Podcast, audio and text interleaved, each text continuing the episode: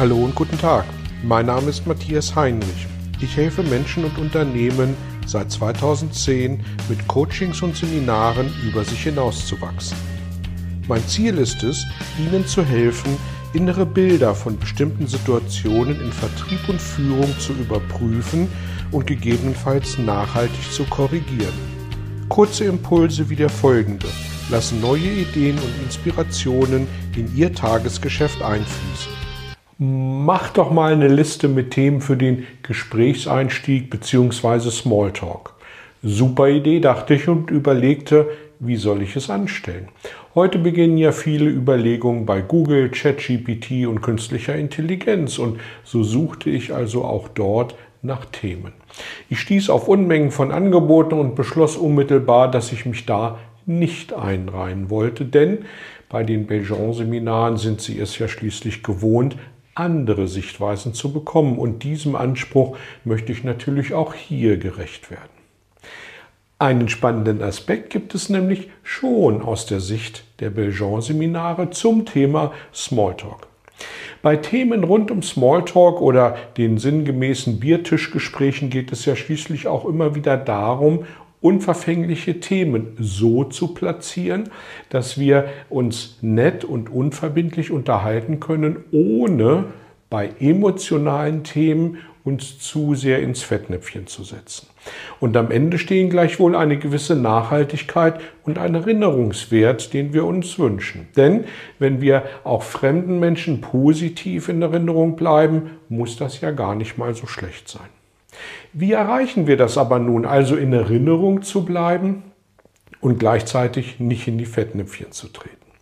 Um dieser Frage auf den Grund zu gehen, muss ich eine weitere Frage nachreichen. Wofür interessieren sich die Menschen am allermeisten? Jeder für was anderes? Der einen ihre Kinder, dem anderen sein Fußball? Weit gefehlt am Ende des Tages und wenn es wirklich hart auf hart kommt, dann interessiert sich jeder Mensch für das Gleiche, nämlich sich selbst. Das hat weniger was mit Egoismus oder Überheblichkeit zu tun, als denn mit dem von der Natur vorgegebenen Überlebensinstinkt. Wenn sich nun aber jeder Mensch für sich selbst am meisten interessiert, über was sollten wir dann mit unseren Gesprächspartnerinnen reden? Listen für Smalltalk hin oder her. Genau, über sie. Also konkret über die Themen, die unseren Gesprächspartnern am liebsten sind. Und jetzt mal ehrlich, über was reden wir am liebsten?